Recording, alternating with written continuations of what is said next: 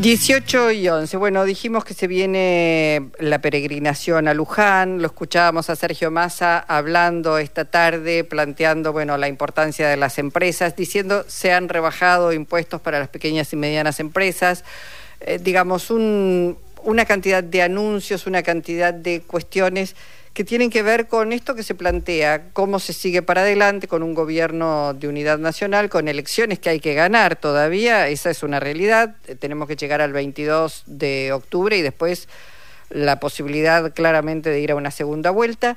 Nos vamos al encuentro de Mauro González, es presidente de la Confederación Federal PYME Argentina, porque están marchando a Luján también en esta peregrinación de la juventud. Hola Mauro, Eduardo Anguita, Luisa Balmaya, te damos la bienvenida.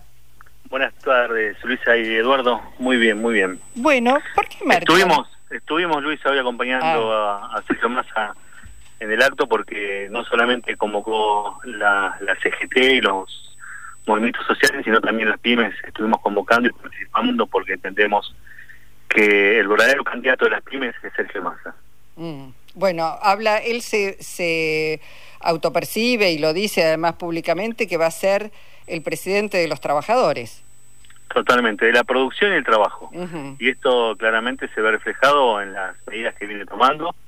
Eh, no solamente, bien lo dijo, para la pequeña y media empresa y todo lo que está proponiendo, sino también eh, poder recobrar ese poder adquisitivo que necesitan todos los trabajadores porque el mercado interno es fundamental y en particular para la pequeña y mediana empresa vivimos nuestro mercado interno. Entonces eh, necesitamos que nuestros trabajadores tengan muy buenos salarios. Mauro, eh, eh tengo una pregunta, vos sos dirigente gremial empresario, pero me gustaría que contaras de qué sector venís y cómo está, no solamente el sector del cual vos procedés, que conocés sin duda mucho mejor que el resto, cómo están en este momento las pymes tironeadas por la situación financiera, por los aumentos de los precios y por un escenario político con un alto grado de incertidumbre. Eduardo, yo vengo del sector eh, pyme textil. Yo, confeccionamos nosotros en mi empresa que está en Versatei, confeccionamos en uniformes escolares y ropa de trabajo.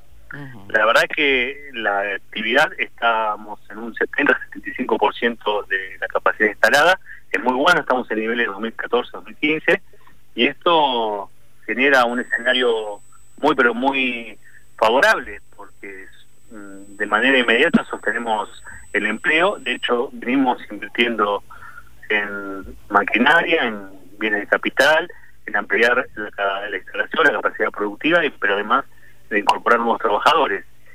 La realidad es que trabajo hay, el gran problema que tiene Argentina no es el de siempre, es la inflación, que come el poder adquisitivo de, los trabajadores. Eh, me parece que eh, esto se vio reflejado desde luego del, acuerdo con el Fondo Monetario Internacional, donde se demostró que teniendo, digamos, una eh, cintura política, se pudo avanzar en, medidas concretas para el sector, para, para básicamente para sostener la actividad económica sin trabajo, Eduardo, no vamos a poder salir de ninguna crisis. Ahora, Mauro, te interrumpo porque, eh, digo, siempre uno tiene la sensación de que la dirigencia eh, PYME tiene conciencia de esto, de lo que les cuesta, de se, se vuelven a levantar, invierten en máquinas, reabren las fábricas, etcétera. Sin embargo, días pasados, un otro dirigente también de pequeñas y medianas empresas decía, mis trabajadores más de la mitad votaron a mi ley. ¿Qué pasa ahí? ¿Hablan ustedes con los trabajadores? Este, ¿Les, les cuentan este riesgo que existe? Sí, sí, sí. De hecho, eh, fue uno de los primeros temas después del resultado de las elecciones primarias.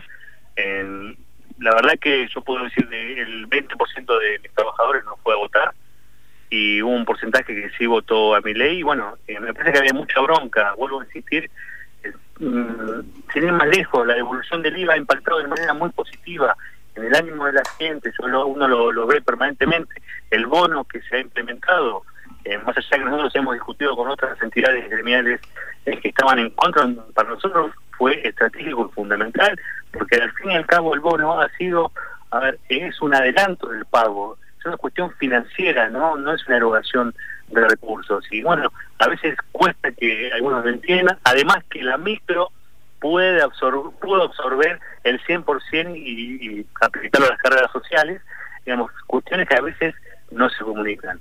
Ahora, la realidad en esto, Luisa, es que eh, tenemos un problema muchas veces, sí, y el verdadero problema es la falta de, de, dólares para poder importar. Lamentablemente nuestra matriz productiva es dependiente de las importaciones. Y esto corre un riesgo, cuanto más producís, eh, más dólares necesitas, más insumos. Y eso termina repercutiendo. Ahora, en un año donde ha sido un año totalmente negativo, porque para citar el 2023, estamos hablando de 22 mil millones de dólares que se perdieron con la sequía, que se dejaron de ingresar. Y estamos hablando también de 7 mil millones de dólares que se gastaron en, la importación de energía, con lo cual estamos estimando que el año próximo vamos a tener disponibles 30 mil millones de dólares para poder seguir sosteniendo la actividad eh, productiva. Vuelvo a insistir, nosotros estamos convencidos que de esta situación se sale con trabajo, con Mauro, sindicatos, eh, con las organizaciones sociales y con las pymes. Mauro, eh, eh, esto que vos decís de que el año que viene va a haber dólares no es un invento de Mauro, es algo que lo dicen todos los economistas y lo saben los economistas que asesoran a mi ley. Yo te quiero preguntar sobre esta bendita dolarización. Yo el otro día fui a escuchar a un sociólogo ecuatoriano que pintaba lo que significa la dolarización en Ecuador en destrucción de pymes y me hizo acordar a lo que fue la década del 90 con la convertibilidad, una destrucción tremenda. Yo lo viví en mi familia. Dos de, de mis tíos, uno quebró y el otro se las arregló este, tapando agujeros.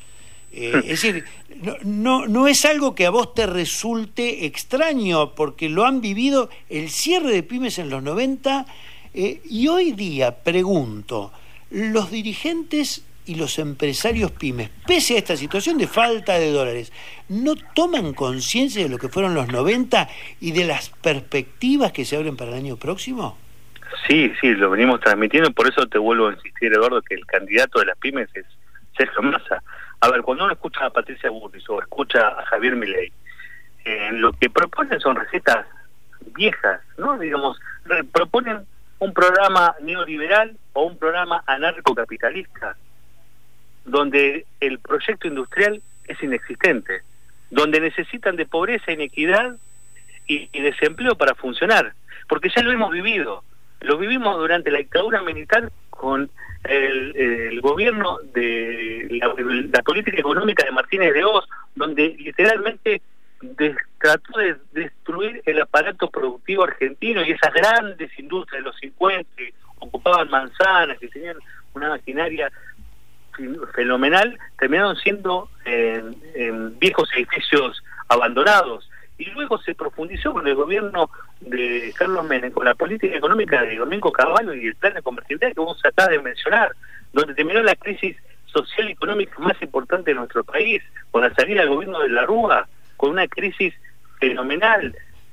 Y esto que se vuelve a recomponer, porque la verdad que hay que decirlo, digamos, el gobierno de Néstor Kirchner puso a la Argentina de pies y proyectó eh, la actividad económica como eje fundamental para salir de, esa pobreza, mm. lamentablemente lo vimos hace eh, cuatro el 2015, cuando asume Mauricio Macri, un proceso donde de apertura de importación, un proceso de, de liberación de tarifas y un proceso donde cerraron 25.000 pequeñas y medianas empresas y 33.000 kioscos y. No, por eso, por eso decía, y se vuelven a levantar, vuelve otros gobiernos este, que piensan en la industria nacional, en la reconstrucción, se vuelven a levantar, vienen ciclos neoliberales. Es, es Por eso digo, hay que también hablar con los trabajadores para que puedan acompañar un, un proyecto que les garantice trabajo con salarios que les permitan llegar a fin de mes. Te quería preguntar, este, Mauro, porque sé que ustedes también están convocando a marchar el domingo a la peregrinación, en realidad mañana, a partir de mañana, este, para llegar el domingo a Luján, ¿también? Sí, creemos y estamos convencidos de que, bueno, tenemos al Santo Padre como, como digamos, como eje fundamental espiritual de, a nivel internacional, a nivel mundial, eh, y bueno, fuimos una de las entidades donde eh, totalmente reprochamos lo visto de Javier Milei, nos pareció totalmente desafortunado, pero A ver, no solamente porque es el Papa Francisco, es argentino, digamos, cualquier líder espiritual de cualquier religión. Y me parece que, que esta peregrinación a Luján este año tiene eh, un desafío mayor. Las pymes vamos a marchar a, a Luján porque estamos convencidos de que tenemos que trabajar fuertemente en que la Argentina no cambie de rumbo. Porque la verdad, y uno a veces eh, teme decirlo, pero el camino puede ser totalmente al abismo, por lo que estamos escuchando de los diferentes candidatos. Entonces, eh, es un escenario muy, pero muy complejo para, para nuestro país. Y más allá de la bronca, más allá de que a veces se lo endosan a los jóvenes, los jóvenes escuchan a mi y demás, me parece que hay un trabajo que hay que hacer, no solamente con la juventud, con los trabajadores, con los empresarios, con el comerciante, con el industrial, en el barrio, en los clubes, hay que dialogar, hay que volver a llevar la política nuevamente a, la casa, a la casa, al colegio, a los clubes, porque la única manera de, que la gente comprometiéndose y participando, vamos a lograr esa Argentina que todos anhelamos. Una Argentina de trabajo, de producción y no de especulación. Por eso, el domingo, eh, este fin de semana, mañana, marchamos para, para Luján. Bueno, Mauro González, muchísimas gracias por la posibilidad de escucharte. ¿eh?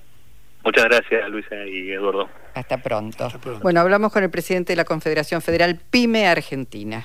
Vos sabés que eh, te comentaba antes, hablando de negacionismos, ¿no? Vos sabés que este, Turquía cometió un genocidio con el pueblo armenio. Este, eh, Daniel Rafecas escribió un libro. Maravilloso. Sí, donde explica de manera palmaria cómo ese genocidio, donde los turcos otomanos obligaron a los armenios a marchar hacia la muerte, era el modelo que quería tomar Hitler si tomaba la Unión Soviética. Es decir, en vez de la solución final que finalmente